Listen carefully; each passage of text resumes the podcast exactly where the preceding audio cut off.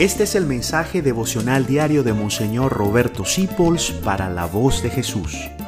Queremos que la sangre de Cristo no se derrame en vano. Hoy es primero de febrero, el mes de los enamorados. Paz y bien en nuestro Señor Jesucristo. Felicitaciones para todos los enamorados. Todos tenemos que estar enamorados de alguien que se llama Jesucristo. Yo le deseo a usted que me está escuchando que si no está enamorado de Jesucristo, se enamore. Cuando uno se enamora, le cambia toda la mente, le cambia todo, no hace más que pensar en esa persona de quien está enamorado. Ahora que existen los teléfonos celulares, la persona lo primero que hace en la mañana cuando está enamorada es llamar a su amado o a su amada. ¿Cómo amaneciste? Y después eso es tan bello escuchar a la persona amada que terminan con un cuelga tú, no, cuelga tú, cuelga tú, cuelga tú, hasta que se acaba la pila del teléfono. Asimismo, cuando estamos enamorados de Cristo, vamos a la oración, apenas abren nuestros ojos. A mí me encanta que yo estoy enamorado de la obra de la redención.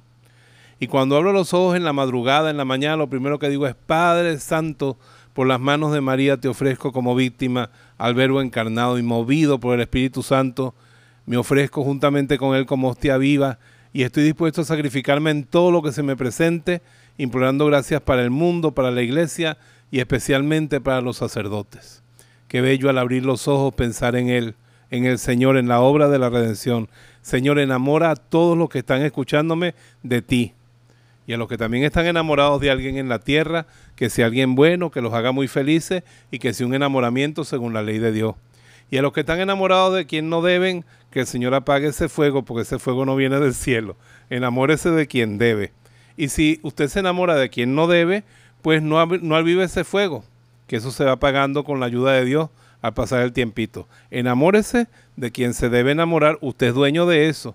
Eso de que el enamorado no tiene cabeza, eso es mentira, porque yo le veo la cabeza clarita a todos los que están enamorados. Así que el corazón en el pecho y la cabeza sobre los hombros y los pies en la tierra. No se deje llevar por las pasiones. Dios me los bendiga en el nombre del Padre, del Hijo y del Espíritu Santo. Amén. Gracias por dejarnos acompañarte. Descubre más acerca de la voz de Jesús visitando www.lavozdejesús.org.be. Dios te bendiga rica y abundantemente.